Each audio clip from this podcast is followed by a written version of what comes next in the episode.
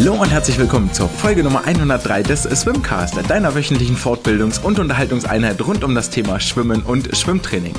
Mein Name ist André und ich freue mich, dass ihr wieder eingeschaltet habt. Heute am 2. Dezember, kurz nach Öffnen des zweiten Adventstürchens.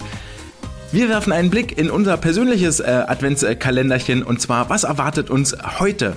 Wir probieren mal was Neues aus und zwar vor zwei Wochen habe ich äh, Frage gestellt, was möchtet ihr mal von mir wissen?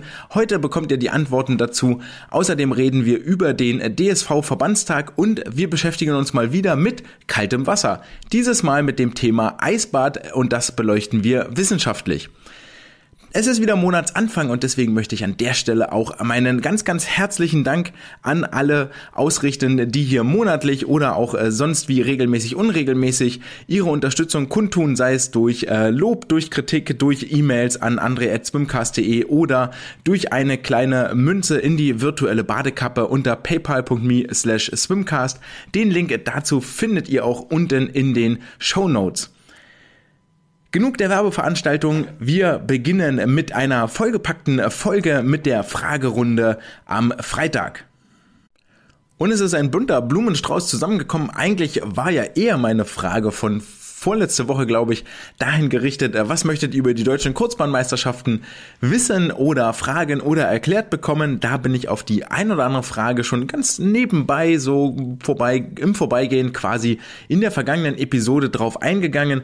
Aber zudem kam ein relativ bunter Blumenstrauß an Themen und Fragen hierzu und ähm, auf die möchte ich dann heute jetzt eingehen, weil das soll nicht einfach so untergehen.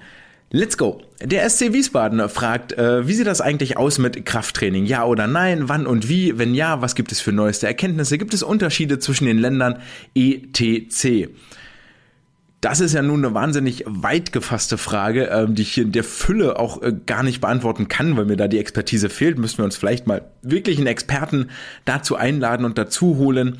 Ähm, aber so ganz allgemein kann man wohl sagen, dass sich A in den letzten Jahren ganz, ganz klar durchgesetzt hat. Krafttraining ja unbedingt. Ohne gezieltes äh, Krafttraining lässt sich kaum mehr irgendwelcher Erfolg im Schwimmbecken erreichen. Die, die Zeiten sind äh, lange vorbei, dass es gereicht hat, nur hin und her zu schwimmen, sondern gerade an Land müssen ähm, hochintensive Reize gesetzt werden, um den, äh, um das Muskelwachstum zu fördern, um auch die Ansteuerung der Muskeln äh, zu fördern. Und ich glaube, da sind wir auch direkt bei dem nächsten nächsten Punkt, was die neuesten Erkenntnisse angeht, ähm, denn da ist das Thema Maximalkraft in den vergangenen äh, Monaten und Jahren sicherlich schon ganz, ganz weit nach vorne in den Fokus äh, gerückt. Wie neu diese Erkenntnis ist, sei sogar, finde ich, fast dahingestellt, denn äh, wer mal einen Blick wirft in das Kraftkonzept des DSV, das ist ja auch schon ein paar Jahre alt, der wird dort diesen Passus äh, ganz, ganz weit vorne finden. Generell finde ich, lohnt sich mal ein Blick in das Kraftkonzept vom DSV, das ist einer schwierigen Zeit entstanden und hat echt, glaube ich, nicht die Beachtung gefunden, die es verdient hätte, denn das im Prinzip jede Aussage, die dort drin steht, ist über Studien und Paper mit Quelle belegt und ähm, nachgewiesen, wo man tiefer nochmal einsteigen kann.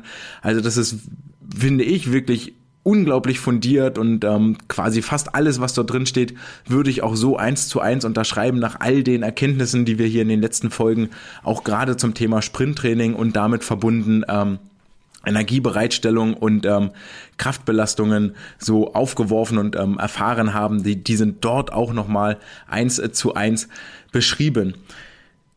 Thema Training ist ja auch noch Krafttraining, ja oder nein, wann und wie glaube ich, zielt vor allen Dingen dahin, in welchem Alter sollte man damit anfangen. Und das, glaube ich, ist dann schon relativ schwierig. Denn wenn wir uns die Definition von Training angucken, dann heißt das eigentlich in allen Dingen, die man da so findet in der verschiedenen Literatur, dass es immer eine zielgerichtete Übung sein muss. Also es muss irgendwohin ausgerichtet sein, ja, ein gewisses Ziel verfolgen. Es muss planmäßig sein und ein, ähm, der Ausprägung einer persönlichen Höchstleistung dienen. Und ich finde viel, wenn wir über zielgerichtet und planmäßig reden oder dann auch auf die persönliche Höchstleistung hinarbeitend, dann ähm, ist es schön, wenn wir so Kinderspiele machen, die ja auch häufig was mit Krafttraining zu tun haben. Ja, sei es jetzt irgendwo hochklettern, irgendwo drunter durchkrabbeln, irgendwelche Sprintstaffeln, irgendwelche Sprintspiele, fangen, ja, so ganz banale Sachen, ähm, die man dort machen kann. Oder ähm, keine Ahnung, gibt's ja auch hier Eisticken oder wie auch immer das heißt ja, jeder, der getickt ist, weiß ich nicht, muss dann im Unterarmstütz warten, bis er wieder, einer springt über ihn drüber und dann kann er wieder weiterlaufen. Wäre ja auch so ein Kinderspiel, wo man sagt, oh, hier, völlig klar, hier Unterarmstütz und Laufen ist natürlich Krafttraining. Ja, ist es auch, aber tatsächlich eher so nach dem Prinzip Schrotflinte. Wir ballern mal auf den ganzen Körper drauf und dann passiert natürlich irgendwas, aber das hat wenig mit äh, zielgerichtet zu tun, geschweige denn mit äh, planmäßig. Deswegen würde ich das da gar nicht, gar nicht so mit reinnehmen. Ähm, viel Thema beim Krafttraining ist es dann natürlich auch, wenn die äh, Kids müssen mental dazu in der Lage sein, diese doch relativ stumpfen Krafttrainingsübungen A technisch korrekt auszuführen und B auch in dem entsprechenden Belastungsniveau, dass da körperlich, muskulär auch was passiert. Finde ich schwierig, würde ich also, hängt wahnsinnig viel individuell davon ab. Würde mich da jetzt auch gar nicht auf so ein Alter festnageln, sondern guckt euch die Sportler wirklich an, guckt euch die Trainingsgruppe an. Und es muss natürlich auch aufgebaut werden, weil es da viele technische Dinge zu beachten gibt, ja, gerade wenn wir über so Sachen re reden wie Kreuzheben, ähm, Umsetzen, das machst du nicht mal eben so im Vorbeigehen, auch Bankdrücken nicht und all diese Geschichten, Klimmzüge auch nicht, ja, das muss schon irgendwo mit aufgebaut werden. Und häufig was früher der Fall war, waren wirklich ganz klare, isolierte Übungen. Ja, jetzt machen wir den Trizeps, jetzt machen wir Bizeps, jetzt machen wir die Brustmuskulatur. Das hat sich auch ein bisschen gewandelt und ähm, wird viel, viel mehr Fokus bei den guten ähm, Krafttrainern äh, darauf gelegt, dass die ganzen Muskelketten trainiert werden. Also zum Beispiel die ganze rückwärtige Kette über die Hamstrings, über die Gesäßmuskulatur, über den Rücken. Ähm, dass dort die alle, alle Muskelglieder miteinander arbeiten und ähm, wenig diese einzel isolierten Übungen noch wirklich Anwendung finden. Ja, Krafttraining, das glaube ich soweit erstmal äh, dazu. Unterschiede zu den Ländern fehlt mir da wirklich der Einblick, aber so im Großen und Ganzen, glaube ich, war das mal ein ganz, ganz kurzer Abriss und Einblick. Dann fragt evis.prvt, ob es genetisch veranlagt ist, ob man besser Beine oder Arme schwimmen kann. Und das ist eigentlich eine wahnsinnig schöne, weil eine extrem einfache Frage. Alles, was irgendwie irgendwo passiert, ist genetisch veranlagt. Also kann man auch hier ruhigen Gewissens sagen, ja, besser Beine oder Arme schwimmen ist natürlich auch genetisch veranlagt. Damit möchte ich die Frage jetzt aber tatsächlich nicht abbügeln, sondern ein bisschen tiefer einsteigen, ähm, weil ich glaube, da sind schon zwei verschiedene Sachen. Also zum einen sieht man ja ganz, ganz häufig, wenn so ähm, Erwachsene nochmal anfangen mit Schwimmen lernen oder lange kein Schwimmen gemacht haben, dass tatsächlich die Beinbewegung das ist, was sie am ehesten von einem wirklich guten, trainierten, viele Jahre gelernten Spitzenschwimmer unterscheiden. Und das hat wahnsinnig viel mit der Bewegung in den Fußgelenken zu tun. Also diese Flexibilität in den Fußgelenken ist so entscheidend für eine, für eine effektive und effiziente Beinbewegung, dass man das äh, auf jeden Fall trainieren muss und auch bis zu einem ganz gewissen Grade trainieren kann. Beweglichkeit, Formbarkeit der Muskulatur ist genetisch irgendwo veranlagt, aber ähm, diese Beweglichkeit, die man dort fürs Schwimmen braucht, die kann man sich ziemlich gut antrainieren. Das gleiche gilt für das Wassergefühl, was ja ganz entscheidend ist für die Vortriebswirkung der Arme. Ja, man muss merken, wo ist der Druck, wo muss ich das Wasser wegschieben, wo, wo spüre ich das, wo merke ich das. Das ist vor allen Dingen auch etwas, was sich über viele, viele Jahre hinweg und viele, viele komplexe, verschiedene Übungen mit aufbauen muss. Ähm, was man wiederum dann aber nicht trainieren kann, und da kommt die Genetik mit ins Spiel, das sind solche Sachen wie lange Arme. Da gibt es ja immer noch den Affenindex, der häufig erhoben wird. Ja, also die ähm, Körperhöhe minus Spannweite der Arme und je nachdem, ob der positiv ist in der Regel ist ja bei allen Menschen null und bei Schwimmern ist es häufig so, dass die Spannweite größer ist als die Körperhöhe. Und ähm, das kann man halt eigentlich nicht trainieren. Ja, das ist, das ist genetisch veranlagt. So wie lang sind die Arme, wie groß ist der Oberkörper, wie lang sind die Beine ähm, diese ganze Körperhöhe kann man ja nicht trainieren. Entweder bist du groß oder du bist halt nicht groß. Was dann aber wiederum auch keine Einschränkung sein muss. Ähm, da habe ich mal wirklich mir jetzt die Mühe gemacht, zwei Beispiele rausgesucht.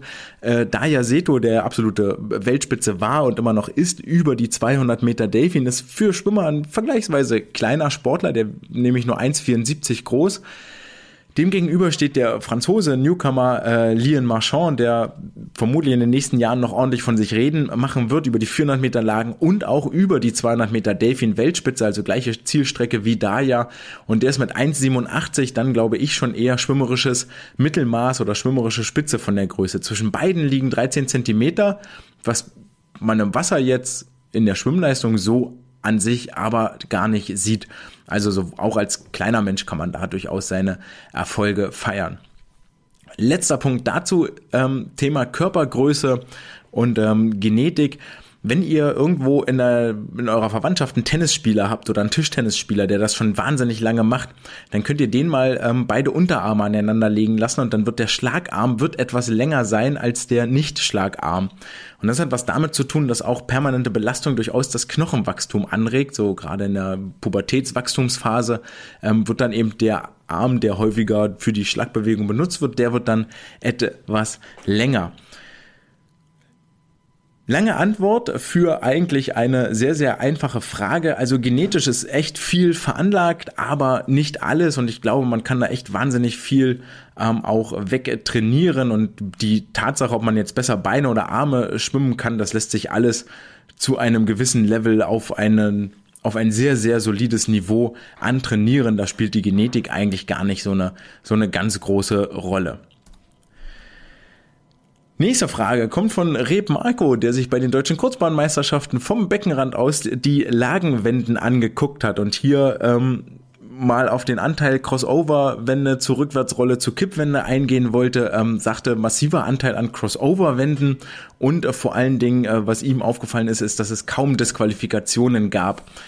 Das ist richtig. Es gab kaum Disqualifikationen. Genau genommen gab es äh, für die Wende sogar null Disqualifikationen.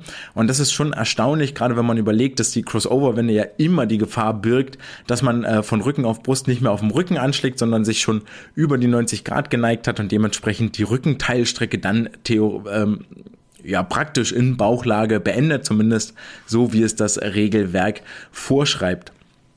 Das ist in der Tat erstaunlich und ähm, mit Sicherheit gar nicht so zu erwarten, aber gut, Kampfgericht ähm, hat da mit Sicherheit seine Arbeit ganz, ganz gut getan. Wo ich aber widersprechen möchte, ist die Aufteilung der Wenden. Und zwar habe ich mir da echt jetzt die Mühe gemacht und jedes Rennen, zumindest die Finals, mir da nochmal angeguckt und äh, sofern das zu sehen war, dort auch ausgewertet, wie die Wendenverteilung denn aussieht. Und die ist äh, ganz interessant.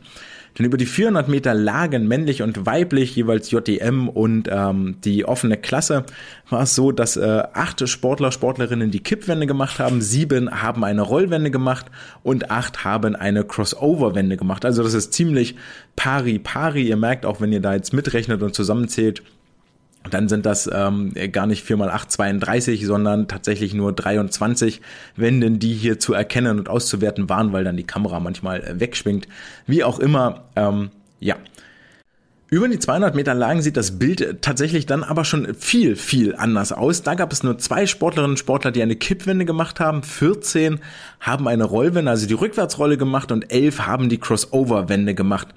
Dazu muss man sagen, dass es in den, in den Bildern häufig schwierig zu erkennen war, ob das jetzt eine Rückwärtsrolle oder Crossover war. Aber sei es drum. In der Summe nimmt man die 400 und 200 zusammen. Dann haben 10 Sportlerinnen und Sportler eine Kippwende gemacht, 21 eine Rollwende und 19 die Crossover-Wende. Über die 100 Lagen war es leider nicht zu sehen, in, äh, weil die im Finalabschnitt am letzten Tag am Sonntag äh, gar nicht mehr äh, drauf waren. Die waren nicht äh, mehr zu erkennen im YouTube Replay, da haben die einfach gefehlt, war abgeschnitten, Übertragung startete erst später. Was ich hierbei viel eher interessant finde, ist eigentlich die Tatsache, dass das, dass diese Verteilung, glaube ich, echt nicht State of the Art ist. Also das ist, hat nichts mit äh, Spitzensport zu tun, denn äh, da hat sich die Crossover-Wende doch inzwischen etabliert als äh, schnellste Variante. Das sollten wir uns jetzt bei den kommenden Kurzbahn-Weltmeisterschaften vielleicht nochmal angucken, wie das da aussieht. Aber ich würde auf eine Quote von 80 bis 90 Prozent tippen, die äh, dort mit der Crossover-Wende unterwegs sind. Was bei mir wiederum die Frage aufwirft, ob wir da trainerseits ein Defizit haben, wie diese Wende didaktisch-pädagogisch denn wirklich ordentlich vernünftig vermittelt wird. Ähm, meine, da gab es vor einigen Jahren mal in der blauen Reihe ähm, eine Abhandlung dazu, aber das könnte man trotzdem immer mal wieder aufgreifen und äh, gerade in den Fortbildungen mit anbieten. Gibt hier ein neues Technikelement, wie vermittel ich das, wie sorge ich dafür, dass meine äh, Sportlerinnen und Sportler das denn auch können. Fatal finde ich dann auch viel eher tatsächlich die äh, hohe Zahl an Kippwänden, gerade bei den 400 Meter Lagen, wo es ja wirklich fast pari-pari ist, also acht Sportlerinnen und Sportler, die die Kippwände hier machen, die glaube ich tatsächlich inzwischen nachgewiesenermaßen die langsamste Wende ist. Ähm, ja, leuchtet mir jetzt nicht so ganz ein, warum das, warum die immer noch derartig äh, praktiziert wird. Interessant ist, dass die Männer eher zur Kippwende neigen als die Frauen, nämlich neun äh, Männer haben die Kippwende gemacht, dem, dem gegenüber nur vier Frauen. Dafür machen Frauen eher die Rückwärtsrolle. Hier waren es zwölf im Vergleich zu den Männern, wo das dann neun waren. Also die Aussage, dass es einen äh, massiven Anteil Crossover-Wenden gab, würde ich jetzt hier gar nicht so unterschreiben. Das ist vielleicht Confirmation Bias oder wenn man davon ausgeht, man will die viel sehen, dann sieht man sie auch viel. Oder hast du einfach ähm, ganz viel bei den Sportlern hingeguckt, die das machen, aber so im, über das gesamte Feld hinweg würde ich, äh, sehe ich das nicht so unterstreichen, dass die Zahlen tatsächlich nicht dann hat Jörg aus der Nähe von Dresden, so ist der Name, äh, zwei Fragen gestellt. Zum einen geht es um die Entwicklung vergangener Talente nach ihren Rekorden, gerade in Anspielung auf Alina Bajevic oder Larus Thiel. Ähm, und dann noch als zweites geht es um mentale Themen äh, beim Schwimmen, gerade bezugnehmend auf das Ausschwimmen über die 50 Meter Rücken bei den Jungs.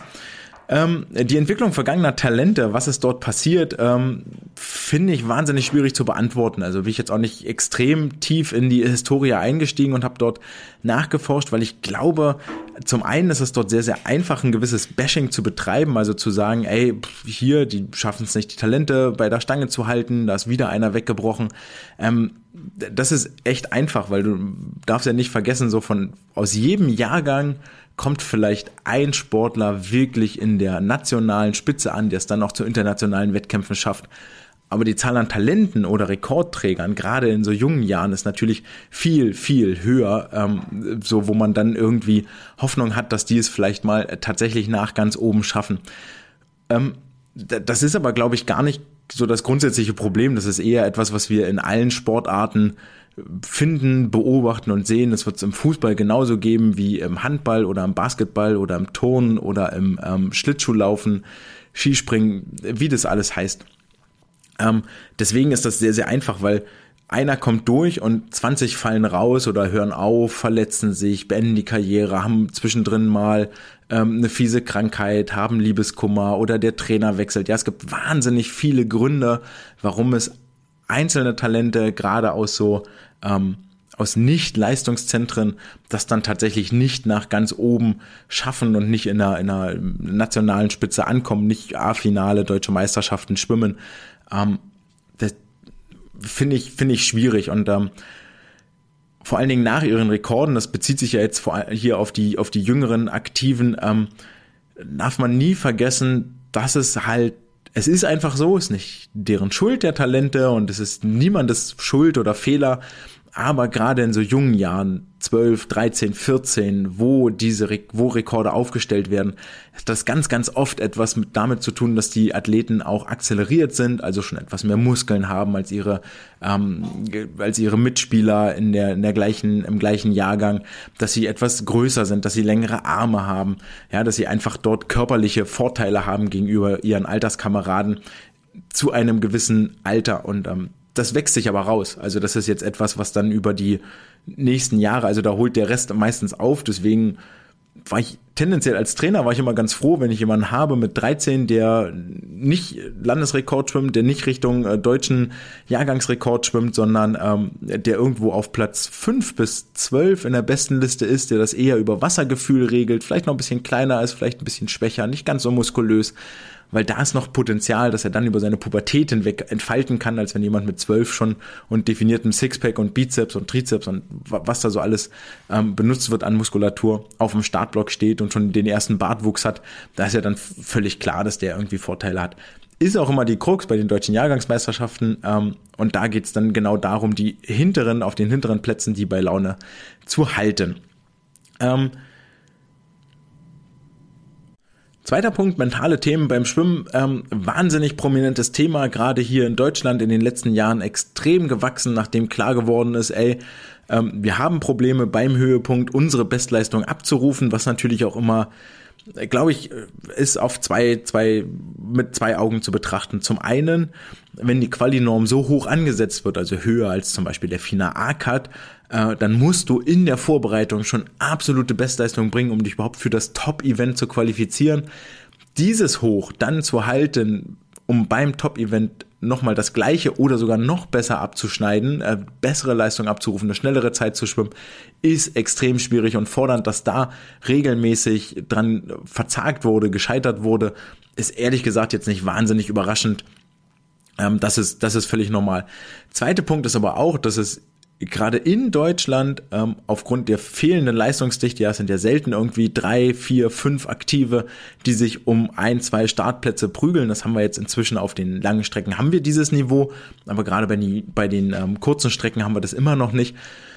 Das heißt also, es ist relativ klar, es geht für dich gegen die Uhr und nicht so sehr Mann gegen Mann. Und aber das ist ja genau das, worum es beim Schwimmen geht. Ja, Mann gegen Mann. Du stehst auf dem Startblock, guckst dir einmal in die Augen, dein Kontrahent macht noch irgendwelche Faxen, irgendwelche Kasperkeiten, auch hinten im Callroom, so Dinge, die wir dann als Zuschauer, als Kommentatoren ja gar nicht sehen, was dort abgeht an ähm, Psychospielchen. Und da hat Mike Warnecke wahnsinnig witzige Geschichten erzählt, da können wir irgendwann dem, demnächst mal, ähm, da können wir auch jetzt schon auspacken, ähm, der dann erzählt hat, Warte, gab es zwei Geschichten. Okay. Äh, Mike Warnecke, der erzählt hat, dass ihm irgendjemand da auf, im Callroom mal, vergessen bei welcher Szene, äh, ihm da so in die Parade vor und gesagt hat, ey, ich gewinne hier das Ding, die 50 Brust oder was das war, deutsche Meisterschaften. Und äh, naja gut, dann kommt ja mal so der Aufruf, dann laufen die Sportler raus. Ba, ba, ba, ba, Mike hatte sich auf der Mittelbahn qualifiziert, wurde also als letzter aufgerufen, war dann sein Aufruf dran und dann kam er nicht raus. Blieb er da sitzen, wurde dann nochmal aufgerufen, kam immer noch nicht raus, blieb da sitzen. Dann wurde das dritte Mal aufgerufen, dann ging jemand holen, dann ja, er so getan, als hätte er das irgendwie verpennt oder vergessen, ist dann so langsam in Ruhe raus, hat sich ausgezogen, ne? Und da fing das Psychospielchen halt schon an.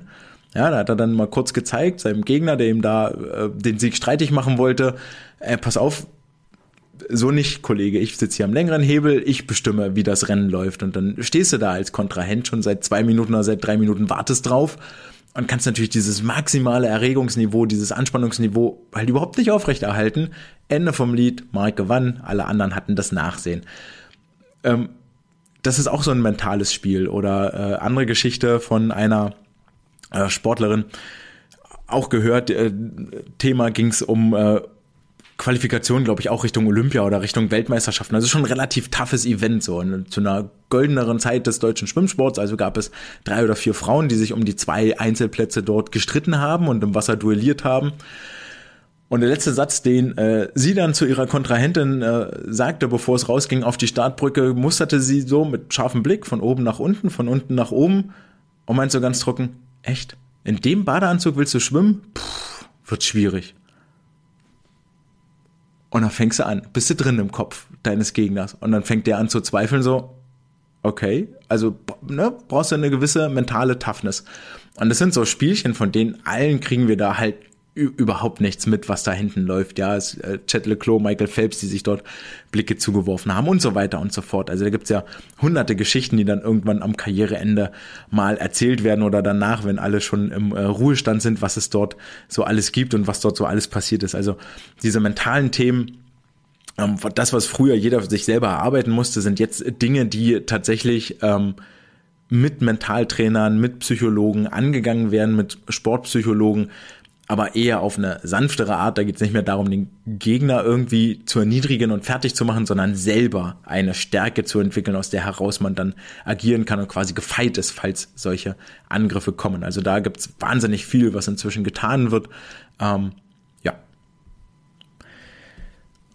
Und dann äh, kommen wir zur letzten Frage vom äh, leckeren Kuchenteil. Vielen Dank für diesen wundervollen äh, Spitznamen. Dort geht es um den Nutzen von Pedals und ähm, Aussage hierzu war, dass es unterschiedliche Ergebnisse gibt, je nachdem, was man fragt. Jetzt weiß ich nicht, ob die Frage wirklich ist, was man fragt oder wen man fragt.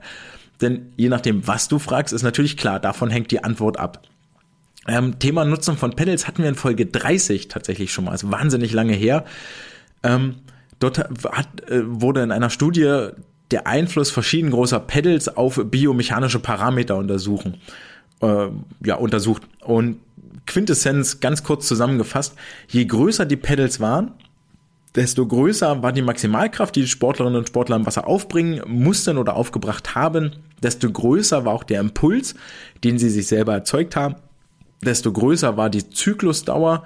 Also der Armzug hat länger gedauert, die Frequenz war also niedriger, die mittlere Kraft stieg, die Zykluslänge stieg, sie haben also mehr Weg pro Armzug zurückgelegt und die Geschwindigkeit, mit der sie geschwommen sind, ist ebenfalls gestiegen. Hier muss man äh, mit Sicherheit noch im Kopf behalten, dass es natürlich immer möglich sein muss, kraftmäßig so riesige, wie mein früherer Trainer sagte, so riesige Klodeckel durchs Wasser zu bewegen wenn du das halt nicht mehr kannst und da irgendwo ausweichst und keinen Druck mehr aufbaust oder die quer zur Schwimmrichtung hinstellst, dann passieren all diese Effekte natürlich nicht, ja, dann, dann wirst du auch nicht schneller und so. Und das ist, glaube ich, der, der aller, allergrößte Punkt hier, ähm, was immer wieder falsch gemacht wird und wo glaube, also wo ich auch gerne hätte, dass wir uns das nochmal ähm, in verschiedenen Ausbildungsstufen genau angucken. Einsatz von Hilfsmittel. Wann mache ich das? Wann tue ich das? Welchen Sinn hat das? Welchen Nutzen hat das? Welche Gefahren lauern dabei? Und Pedal sind da das allerberühmteste Beispiel. Ähm, ich erinnere mich noch aus meiner eigenen Karriere, ja, da haben wir so mit ganz kleinen Pedals angefangen, die so gerade eben Handgröße hatten, haben uns dann über Jahre hinweg peu à peu gesteigert im Umfang, in der Fläche, die dann immer größer wurde und dann war das auch so ein Aufbau, so wie man das pädagogisch macht, ja, vom Einfachen zum Schweren, erstmal mit was Leichtem anfangen und dann so nach und nach ähm, die, die Kräfte steigern, die man dort braucht, um durchs Wasser zu schwimmen. Jetzt wurden diese Mini-Pedals irgendwann abgelöst von den Finger-Pedals und wahnsinnig viele bleiben da in meinen Augen zu lange darauf hängen, ähm, weil dieses, ich weil es irgendwie nicht richtig wahrgenommen wird. Ja, es wird nicht mehr als Prozess gesehen, dass man sich dort irgendwann weg muss, dass parallel eine technische Ausbildung stattfinden muss, dass ein Krafttraining stattfinden muss, um dann mal größere Flächen da durchs Wasser zu bewegen.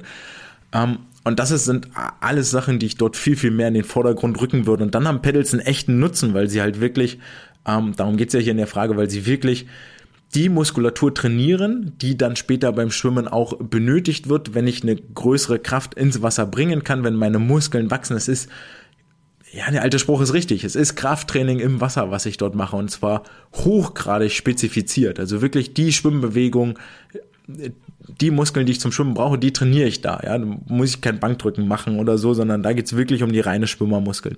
Ähm, und das ist quasi der Nutzen von Pedals.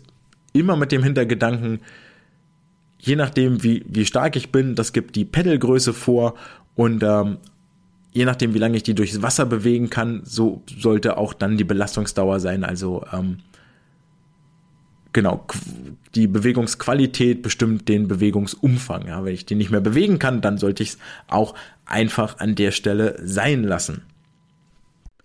Das war dann auch die letzte Frage für diese Woche und wir kommen zu den Nachrichten aus den vergangenen 14 Tagen. 14 Tage völlig klar deshalb, weil es in der letzten Woche natürlich nur um die sportliche Seite der deutschen Kurzbahnmeisterschaften ging, aber parallel zu den Wettbewerben in Wuppertal hat auch der Verbandstag des DSV stattgefunden und zwar nicht nur eine Ausgabe, sondern direkt zwei Ausgaben, weil es so schön war. Freitag und Samstag, wobei der Freitag und äh, Samstagvormittag, glaube ich, dem normalen, in Anführungsstrichen normalen Verbandstag vorenthalten war und Samstagnachmittag dann ein extra Verbandstag für die Wahlen zum Besetzen neuer oder zum Besetzen der Ämter mit Kandidaten, die sich wieder zur Wahl gestellt haben oder Kandidaten, die sich neu zur Wahl gestellt haben. Dieser Verbandstag äh, äh, ja, lässt jetzt so ein bisschen tief in den politischen Abgrund äh, blicken oder um es mit anderen Worten zu sagen, die man in diversen anderen Medien äh, findet, es äh, zeigten sich offene Kampflinien innerhalb des DSV. Und hier gleich vorweggeschickt, ich bin da an der Stelle auch tatsächlich schlicht und ergreifend äh, Beobachter und ähm, Leser und habe da auch nicht die ganz tiefen Insights oder Einblicke, aber so das ein oder andere gibt hier dann doch tatsächlich zu denken. Als äh, Zusammenfassung des Verbandstages oder um das Ende vorwegzunehmen. Der DSV wird in den äh, kommenden Monaten, Jahren, vielleicht bis zu einer neuen Satzung im nächsten Jahr von einer Doppelspitze geführt. Also nicht ein einzelner Verbandspräsident, der dort oben ist, sondern eine Doppelspitze und das sind Kai Morgenroth und Wolfgang Ruhpieper. Das kam zustande, weil nämlich Marco Troll als bisheriger Präsident des DSV sowie seine Vizepräsidenten Harald Walter und Claudia Bosmann, die für die Finanzen verantwortlich war, sich nicht mehr zur Wahl gestellt haben. Das Ganze dann auch nach dem äh, Freitag-Samstags äh, mit fehlendem Vertrauen begründet haben. Warum, wieso, weshalb kommen wir gleich nochmal drauf. Viel interessanter ist aber die Tatsache, dass es damit nur noch zwei Kandidaten gab, die Vizepräsidentenposten ausfüllen. Also keiner der beiden ist ein äh, Präsident. Und äh, sie waren die einzigen, die hier zur Wahl standen. Das erklärt auch, weshalb äh, Wolfgang Rupieper 83 Prozent der Stimmen für sein Amt als äh, Vizepräsident äh, bekommen hat, wohingegen Kai Morgenroth jetzt sich für die Finanzen verantwortlich zeichnet und aber nur als Einzelkandidat ohne Gegenkandidat bei lediglich 64 Prozent der Stimmen gelandet ist. Also naja, wenn wir so wollen, ein Drittel des Plenums der Anwesenden sprach sich gegen Kai Morgenroth aus, ohne aber eine bessere Alternative zur Wahl zu haben. Und das ist ein ziemlich, ziemlich erstaunliches Ergebnis, ähm, das ganz klar illustriert, ey, da sind nicht alle mit einverstanden und das dürfte noch für einige Kopfschmerzen in den kommenden Monaten sorgen. Glücklicherweise sind nun alle beide, dadurch, dass sie zu zweit sind, gemeinsam für den DSV vertretungsberechtigt, was dazu führt, dass der DSV tatsächlich handlungsfähig bleibt, also gegenüber diversen ähm, Institutionen, diversen politischen Gremien, dem Bundesministerien. Ähm, vertreten werden kann, unterschriftsfähig ist, äh, Fördergelder beantragen kann, Abrechnungen erstellen kann und so weiter und so fort. Mit einem Vizepräsidenten wäre das schon gar nicht gegangen. Das heißt, der DSV ist aufgrund der Tatsache, dass auch nur zwei Posten besetzt sind, mal gerade ebenso handlungsfähig. Und wie knapp das war mit den 64 Prozent, habe ich auch gerade erläutert. Zudem ähm, auch eigentlich interessant, es fehlt unter anderem ein Vizepräsident Sport, der sich um das ganze, um die ganzen sportlichen Belange kümmert. Wir haben jetzt jemanden für Finanzen und ich glaube, Rupipa ist äh, für Recht da als ehemaliger Richter. Ähm, aber so um die sportliche Abteilung liegt gerade aktuell brach. Schwieriges Feld. Wer soll sich jetzt darum kümmern? Auf irgendwem müssen diese Arbeitspakete äh, liegen bleiben. Irgendjemand muss die abarbeiten. Die können eine Weile liegen bleiben, aber die fressen dich halt irgendwann auf. Der Stapel wird äh, nur noch größer und das macht es wahnsinnig schwierig, irgendwann aufzuholen. Was der DSV haben möchte, ist äh, in Zukunft mehr Hauptamtlichkeit. Dafür gab es ja ähm, schon seit Jahren ein Gremium, das äh, an einem Vorschlag arbeitet, wie so ein hauptamtliches, hauptamtlicher Vorstand aussehen könnte, wie das Ganze finanziert werden könnte. Dafür muss allerdings eine neue Satzung her und die soll im besten Falle in den nächsten zwölf Monaten verabschiedet werden. Das heißt, wenn wir in den nächsten zwölf Monaten eine neue Satzung haben, die mehr Hauptamtlichkeit als Ziel hat, dann werden auch diese Hauptamt, Hauptämter wieder neu besetzt und dann kann die Zeit von Kai Morgenroth und Wolfgang Ruppieper an der Stelle schon wieder zu Ende sein. Heißt also, im Zweifel ist das nur eine sehr kurzfristige Wahl für das nächste Jahr. Diese Hauptamtlichkeit, die der DSV als Ziel hat, bringt aber auch ein Problem mit sich. Denn das bedeutet, wenn dort jemand hauptamtlich sitzt und um sich die, um die bürokratischen Belange des DSV kümmert, dann möchte der ja nicht nur von Luft und Liebe und seinem Dankeschön und dem Bürocafé leben, sondern auch sich vielleicht eine eigene Wohnung leisten und äh, ein bisschen Auto fahren und mal in Urlaub fliegen. Das heißt, er braucht ein gewisses Gehalt. Dieses Gehalt muss gezahlt werden, aber dieses Geld muss natürlich irgendwo herkommen. Weshalb Marco Troll und ähm, seine Vizepräsidenten für eine Erhöhung des Mitgliedsbeitrages der DSV-Mitglieder votiert haben und dieses vorgeschlagen haben. Ich glaube, da ging es wieder so roundabout um ein Euro pro Mitglied pro Person. Also für jeden Einzelnen wirklich nicht viel. Und es ist da tatsächlich erstaunlich, dass dieser Vorschlag, der hat ja schon dafür gesorgt, dass damals Gabi Dörries ins, äh, die Flinte ins Korn geworfen hat und die hat jetzt auch äh, Maiko Troll hat diesen hat dieser Vorschlag jetzt eingeholt, denn die Erhöhung des Mitgliedsbeitrages ist gescheitert. Diese Abstimmung ähm, ist durchgeführt worden, ob die äh, Mitgliedsbeiträge erhöht werden sollen. Das ist äh, krachend gescheitert. Damit auch gleichzeitig der Haushaltsentwurf für 2023 der jetzt von äh, Kai Morgenroth, Wolfgang Rupiper bis Ende Januar neu erarbeitet werden muss. Und ähm, damit fehlt dem DSV natürlich auch reichlich Geld. Das Problem hierbei ist, Damals war es wohl ein kommunikatorisches Problem, wo es jetzt hier so ganz genau, oder kommunikatorisch bei Gabi Dörris, kommunikatorisch und auch zeitlich, warum das jetzt wieder so ein Problem war, erschließt sich mir nicht ganz. Aber der Rattenschwanz, der da dran hängt, ist folgender. Nehmen wir den SV NRW, ist ja der größte Mitgliedsverband im DSV, hat so roundabout 200.000 Mitglieder. Der muss jetzt also, äh, der führt die Beiträge an den DSV ab. Für jedes Mitglied ein Euro mehr. Das heißt, der müsste im Jahr 2023 200.000 Euro mehr an den DSV zahlen. Die müssen irgendwo herkommen. Sagst du, okay, relativ einfach. Sollen die Mitgliedsvereine, je nachdem wie viele, also Mitgliedsvereine des SV NRW, je nachdem wie viele Mitglieder sie haben, die entsprechende Eurozahl mehr zahlen an den SV NRW.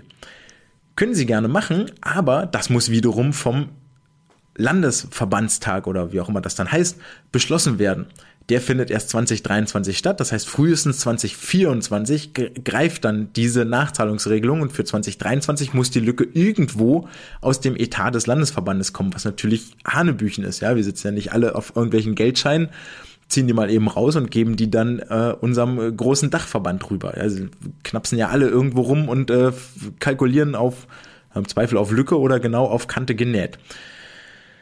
Nun ja, also das führte dazu, dass dieser Mitgliedsbeitrag gescheitert ist. Dann gab es noch zig andere irgendwie äh, Wortmeldungen und ähm, Redebeiträge, die in der Summe dazu geführt haben, dass das Präsidium, äh, was im Moment den DSV geführt hat, sich nicht in der Lage sah und gesagt hat, pff, hier fehlt ja völlig das Vertrauen und irgendwie ist das, wir können das der Zusammenarbeit nicht mehr vorstellen. Deswegen stelle ich mich nicht mehr zur Wahl. Auch wichtig, hier fehlt nicht das Wort, ich trete zurück, sondern ich stelle mich nicht mehr zur Wahl. Dementsprechend konnte auch kein Präsident gewählt werden und damit ist es ja dann auch quasi die Abwahl. Ebenfalls mit einer, äh, ebenfalls dadurch, dass die Mitgliedsbeiträge nicht erhöht wurden, gehen noch andere Sachen einher. Ja, auch die Chef-Bundestrainerstelle für die Schwimmer bleibt weiterhin vakant. Die ist ja auch immer noch nicht besetzt. Wird ja auch nicht einfacher, wenn äh, da jetzt kein Geld da ist. War ja schon mal vom DSV kommuniziert worden, dass es aufgrund finanzieller Diskrepanzen zwischen den Vorstellungen der Bewerber und dem, was der DSV zahlen möchte, unter anderem an einer Verpflichtung gescheitert ist. Und im DSV laufen immer noch, Achtung, zwei Gerichtsfahren, nämlich, Gerichtsverfahren, nämlich Thomas Kirschilgen, der äh, einfach so aus seinem Amt enthoben wurde, hat ja geklagt und äh, verlangt jetzt äh, Schadenersatz und ähm, Gehaltsausfälle zurück und auch Lutz Buschko ist aus seinem Arbeitsvertrag äh, fristlos gekündigt worden. Auch er hat ein Gerichtsverfahren angestrebt, dass das ja alles nicht rechtens sei. All diese Sachen kosten den DSV Geld und dies muss irgendwo herkommen und das ich glaube, ehrlich gesagt, die Schlinge zieht sich ein bisschen zu, weil wir reden schon relativ lange darüber, dass es finanziell jetzt auch nicht so richtig goldig aussieht beim Deutschen Schwimmverband. Nun ja, wenn wir also weniger Hauptamte oder wenn wir gar keine Hauptamtlichen jetzt haben im Vorstand, heißt das auch, äh, dass äh, diese Ämter natürlich ehrenamtlich ausgefüllt werden. Äh, alle wissen aus unserer eigenen Vereinserfahrung, es ist schwierig, freiwillige Helferinnen und Helfer zu finden, die sich entweder an den Beckenrand stellen oder Vereinsposten übernehmen oder Kampfrichter machen. Das ist auf diesen höheren Ebenen auch nicht viel anders und das wird jetzt nochmal zusätzlich erschwert, weil nämlich auf diesem Verbandstag eine weitere wichtige Entscheidung getroffen wurde. Wohl eher überraschend, so war es dem Vernehmen nach, aber der äh, Verbandstag hat beschlossen, dass Doppelfunktionen, eine sogenannte Ämterhäufung, demnächst nicht mehr erlaubt ist. Also darf Wolfgang Ruppieper zum Beispiel nicht zeitgleich Präsident des Brandenburgischen Schwimmverbandes sein und im DSV dort den Vizepräsidenten Recht besetzen. Gleiches gilt für Kai Morgenroth, der nicht parallel Schatzmeister am Hamburger Schwimmverband sein darf und Vizepräsident Finanzen im DSV. Beide müssen ihre Landesämter ablegen, sodass jetzt die Landesverbände gefordert sind, hier für Ersatz zu sorgen. Auch das dürfte wohl nicht so ganz einfach werden. Was unter anderem auch dazu führte, dass Harald Walter sich nicht wieder zur Wahl stellte, weil er lieber seinen Posten im Landesschwimmverband Bayern behält. Und jetzt äh, sagt der DSV nochmal ganz äh, klar in der Pressemitteilung oder ähm, zitiert dort äh, Wolfgang Rupieper, der sagt, der Fokus für die Zukunft soll vor allen Dingen auf den Themen Breitensport, Sportentwicklung und dem Bereich Bildung liegen.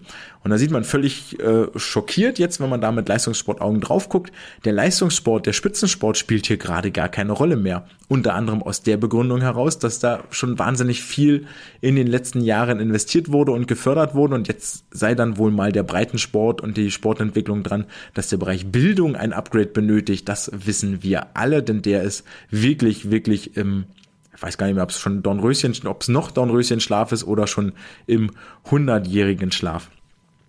Ähm, was auch bei diesem Verbandstag nochmal mit rauskam, war, dass das Thema sexueller Missbrauch, also gerade aufgeworfen durch die Dokumentation und die ähm, Berichte von Jan Hempel, äh, ganz, ganz weit vorne ist. Da gab es wohl auch viele Redebeiträge und äh, Wolfgang Rupieper äußerte sich hierzu dementsprechend, dass er sagte, ey, für uns geht in der Aufklärung dieses Missbrauchsfalles und alle anderen Fälle von sexuellem Missbrauch Sorgfalt und Sensibilität vor Schlagzeilen. Er möchte ein Leuchtturmprojekt der Aufarbeitung in die Wege leiten, ähm, das äh, als Paradebeispiel, als Vorbild für alle anderen äh, Sportfachverbände gelten kann. Und das sind echt harte Worte. Das die sind wirklich, wirklich hochtrabend dafür, dass man irgendwie in den letzten Monaten schon wieder so gar nichts mehr von äh, den äh, Fortschritten hier gehört hat. Ähm, an den Worten äh, wird sich irgendjemand, im besten Falle der Vizepräsident recht, messen lassen müssen. Und was ich spannend finde, ist dann wiederum, warum es hier keine Konsequenzen für den Freiwasserstützpunkt in Würzburg gibt. Dieser Standort wird weiterhin, also die ganze Gemengelage dort wird weiterhin einfach totgeschwiegen.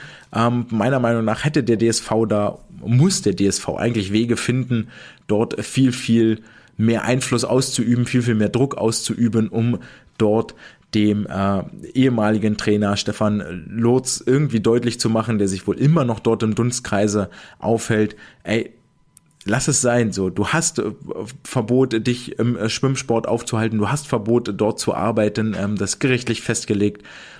Dass er dort immer noch mit rumläuft, ist ein ganz, ganz schlechtes Zeichen für die weitere Aufklärungsarbeit ähm, solcher Fälle im DSV, meiner Meinung nach.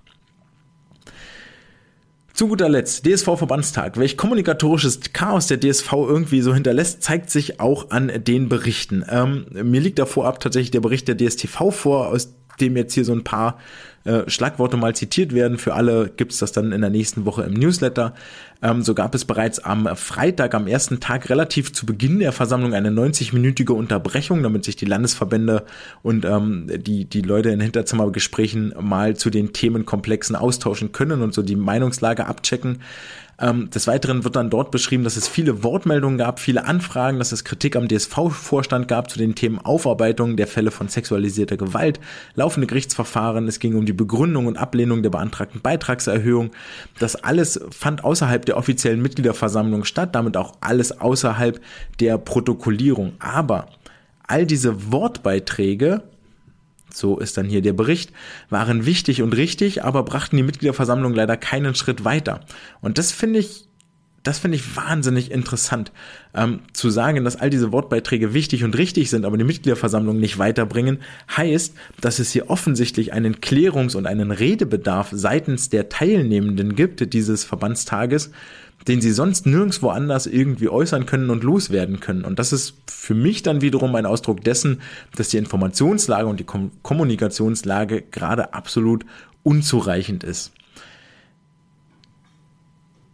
Es bleibt also spannend, was da jetzt in den kommenden Wochen und Monaten im DSV noch passieren wird, ähm, wie es dort weitergeht mit all den Themen, die wir jetzt angesprochen haben. Auf jeden Fall war der Verbandstag mal wieder ein es war nicht das beste Aushängeschild, was man als äh, Großverband hier so abgeben kann. Und ihr kennt das Spiel, wir wollen jetzt nicht auf so einer tiefen Note enden, sondern es wartet noch die Wissenschaft der Woche auf uns, die wieder einen kleinen Punkt der Unterhaltung bietet und mit ein paar Anekdoten aufwartet und vielleicht mit einem Mythos aufräumt.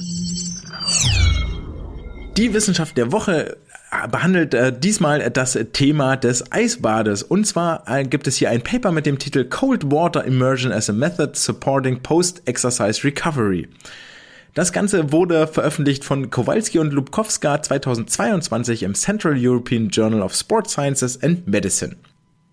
Für alle, die des Englischen nicht ganz so mächtig sind, ähm, der, der Titel nochmal kurz übersetzt. Es geht also um die Immersion in kaltem Wasser, also das weltberühmte Eisbad, ja, die Eistonne, die wir alle spätestens seit der Fußball-WM kennen, als Methode, um die ähm, Erholung zu fördern. Worum geht es also in diesem Thema, in diesem Paper? Was ist die ganze große Motivation? Und vielleicht ein bisschen ausgeholt, Sportler sind der sehr, sehr abergläubische Wesen. Also sie sind wahnsinnig anfällig für den Placebo-Effekt. Es gibt unfassbar viele Trainingsrituale, Vorstartrituale, da werden Kuscheltiere auf Startblöcke gelegt, die Schuhe müssen unbedingt links vom Startblock liegen, äh, liegen. Ähm, ich muss die und die Musik hören, sonst läuft gar nichts mehr. Und viele dieser Rituale haben finden statt, weil sie dem Sportler, der Sportlerin Sicherheit geben, haben aber häufig objektiv gar keine nachgewiesene Wirkung. Ja, die Psyche ist da völlig losgekoppelt von, gerade wenn es um solche ähm, Spitzenleistungen geht, wo ja die, die Psyche auch eine ganz entscheidende Rolle spielt. Aber nicht nur diese banalen Dinge, ja, Handtuch muss links liegen, ähm, wann noch immer da mein Timing ist, wann ich die Schuhe ausziehe oder wo das Kuscheltier sein muss oder welche Musik ich höre. Gilt das auch für Methoden und Anwendungen die häufig ähm, ein positives Image haben, aber einer wirklichen nachweisbaren Förderung, Verbesserung, Leistungssteigerung ähm, wo die einfach fehlt. Ähm, ein Beispiel des Ganzen ist dieses Cupping, wo die, äh, ne, ihr kennt ja alle, wo da diese Glasglocken auf den Rücken gepackt werden, dann wird dort heiße Luft eingelassen, dann saugt sich so die, die Haut nach innen und das hinterlässt so ganz hässliche dunkelrote Flecken entlang der Wirbelsäule, ähm, die auch bei Interviews und bei Fotos wahnsinnig unschön aussieht. Äh, da gibt es wohl meines Wissens nach, zumindest mein letzter Wissensstand berichtigt mich gerne, gibt es da gar nicht, gar keine Untersuchungen, die dort irgendwie naheliegen, dass das tatsächlich einen positiven Effekt auf die Leistung hat oder auf die Erholungs, auf die Erholung hat. Gleiches gilt für das Muskelnklatschen auf der Startbrücke hinter dem Startblock, haben wir uns auch bei den DKM mal kurz unterhalten, ähm, ist eigentlich auch Tünne, weil es wirklich nur die absolute Oberfläche erwärmt und dort für bessere Durchblutung sorgt und die Tiefenmuskulatur, die auch mit benutzt wird, davon äh, gar nicht profitiert sieht dann bloß wahnsinnig rot aus auf der Brust, auf dem Trizeps oder wo auch immer man sich dann dort hinprügelt. Aber sei es drum, so ist das halt mit äh, Ritualen oder mit Aberglauben. Ähm, häufig versetzt der Wille dort ja schon Berge. Und in den letzten Jahren ist da auch ein Effekt mit dazugekommen oder eine, eine Methode mit dazugekommen, um die Erholung zu fördern. Und äh, das ist äh, das Eisbad. Das ist kaum mehr aus dem Trainings- und Wettkampfalltag weg, wegzudenken. Und ich habe da immer noch dieses Bild von Ryan Lochte und Michael Phelps im Kopf. Ich weiß nicht, wann das war. 2016 in Rio. Äh, 2012 London. Krieg's wirklich nicht ganz hin wo beide sich in so einer äh, in so einem Planschbecken gegenüber saßen, jeder mit so einem fetten Teller Nudeln mit Tomatensauce in der Hand und da schwammen noch hunderte von Eiswürfeln mit rum und eben ja, dort drin äh, eisbadend, Spaghetti essend ihrem Körper etwas Gutes getan haben. Ziel hierbei und bei allen Geschichten, die eigentlich die Erholung fördern sollen, ist es Ah, natürlich die Erholung zu fördern. Was heißt das? Den Organismus schneller wieder belastbar zu machen. Und in dem Paper geht es darum, tut das Eisbad denn dieses? Macht es den Körper schneller wieder belastbar? Welche Effekte, welche positiven Dinge passieren denn, wenn ich nach meinem Training mich dort mal für fünf Minuten, drei Minuten, acht Minuten, wie lange auch immer, mich in dieses mit Eiswürfeln gefüllte Becken setze? Und das haben die Forschenden jetzt hier untersucht, haben sich dafür in äh, Polen elf äh, Schwimmerinnen und Schwimmer genommen. Da war auch ein Olympiateilnehmer mit dabei, also durchaus eine valide Gruppe, mit, mit der wir hier arbeiten. Und haben die äh, Sportlerinnen und Sportler zwei Minuten einen äh, Test auf der Schwimmbank machen lassen, auf dem nämlich den Vasa-Trainer genommen so eine Art Biobank. Her liegst du bäuchlings drauf, hast links und rechts in äh, zwei so in zwei Pedals hängst du deine Hände rein und dann imitierst du quasi den Kraularmzug links rechts links rechts. Ähm, die Beine machen gar nichts, das ist eine reine Oberkörperübung an der Stelle. Das Ganze sollte mit äh, maximaler Intensität, mit maximaler Frequenz ausgeführt werden für zwei Minuten und dann gab es im Anschluss daran einen Laktattest, der nach drei, sechs und neun Minuten wiederholt wurde. Den ganzen Test haben sie zweimal gemacht. Einmal, wo die Sportler nur passiv erholt ähm, oder sich passiv erholt haben, also dann rumsaßen und die Laktatwerte genommen wurden. Und beim zweiten Mal wurde dann direkt nach der Intensität wurden die Sportler Laktat abgenommen, dann haben sie die ins Wasser gesetzt für drei Minuten in neun Grad kaltes Wasser und neun Grad ist schon echt richtig kalt, vor allen Dingen für drei Minuten das daran auszuhalten und haben dann im Anschluss die Laktatkurven ähm, für über die drei, sechs, neun Minuten miteinander verglichen, also beide Zustände gegenübergestellt. Die Studie entwickelt vor allen Dingen deshalb ihren Charme, weil die äh, Laktatwerte vor dem Test, nach dem Test nämlich identisch waren in beiden Versuchen. 1,7 Millimol pro Liter, bevor die Belastung angefangen hat, 12,1 bzw. 12,2 Millimol pro Liter, nachdem die Übung beendet war, also nachdem sie zwei Minuten Vollgas gegeben haben auf dem Vasa-Trainer. Und dann fangen aber die Unterschiede an. Dann äh, war es nämlich so tatsächlich, dass sie ohne Eisbad äh, fiel der Laktatwert nach drei Minuten auf 8,7, nach sechs Minuten 8,2 und nach neun Minuten auf 7,2 Millimol pro Liter. Und jetzt wollen wir alle wissen, was passiert mit dem Eisbad. Wirft man die Sportler anschließend für drei Minuten ins Eisbad nach der Belastung, so ist der Laktatwert direkt, und zwar richtig, richtig niedrig, fällt auf 4,9 Millimol pro Liter, dann weiter auf 4,5 und dann nochmal auf 3,9 nach 9 Minuten. Also der Abfall in den kommenden 6 Minuten, nachdem die Sportler aus dem Eisbad raus sind, der ist gar nicht so unterschiedlich im Vergleich zu dem, was die äh, Sportlerinnen und Sportler dann ohne Eisbad erfahren haben, aber gerade in diesen ersten drei Minuten wo sie im kalten Wasser sitzen und was da gleich im Körper passiert, reden wir gleich drüber, fällt der Laktatwert von 12,2 auf 4,9 im Vergleich zu 8,7. Also ist eine riesige, riesige Differenz, über die wir hier reden. Und das Ganze hat natürlich Ursachen. Wir erinnern uns zurück, vor ich glaube drei Wochen oder vier Wochen, es war die Folge Kalte Wasser. Da haben wir darüber gesprochen, ähm, was passiert, wenn die Sportler in kaltem Wasser schwimmen. Da haben wir uns, glaube ich, 19 Grad Wasser angeguckt, 26 und 32, wenn ich das noch richtig im Kopf habe. Hier reden wir sogar über 9 Grad kaltes Wasser. Nichtsdestotrotz, die Lernerfolgskontrolle erfolgt jetzt. Denn eigentlich wenn ihr zugehört habt, müsstet ihr noch wissen, was da so alles passiert. Und das allererste, was mir noch in den Kopf kommt, ist, äh, wenn wir da zurückdenken, ist, dass außen die Haut wahnsinnig kalt wird, sich dort das Gewebe zusammenzieht. Ja, das Herz also, ähm, das Herz deswegen weniger, ähm, ich sag jetzt mal, weniger Blutgefäßvolumen mit Blut versorgen muss, deswegen auch die Frequenz sinkt. Was jetzt hier passiert ist, wir haben außen die, außen die Haut und bei 9 Grad zieht die Kälte auch ganz schön nach drinnen. Ähm, plus dem, dass wir einen gewissen hydrostatischen Druck haben, der von außen den Körper zusammenpresst. Also dadurch, dass wir im Wasser sind, wirkt ein gewisser Druck auf den Körper, der nochmal zusätzlich dafür sorgt, dass sich die Gefäße verengen. Und das wiederum sorgt dafür, dass wir ähm, die Stoffwechselendprodukte besser aus den Gefäßen raustransportieren. Dadurch, dass die, dass der Querschnitt sinkt, steigt die Blutgeschwindigkeit, äh, steigt die Fließgeschwindigkeit in den Gefäßen und deswegen werden die ähm, Stoffwechselprodukte schneller abtransportiert und ähm, schneller wieder irgendwo hingebracht, wo sie dann verstoffwechselt werden können. Ich glaube, Laktat passiert unter anderem auch in der Leber und so und dort werden sie dann ähm, schneller hintransportiert, dort kommen sie zügiger an.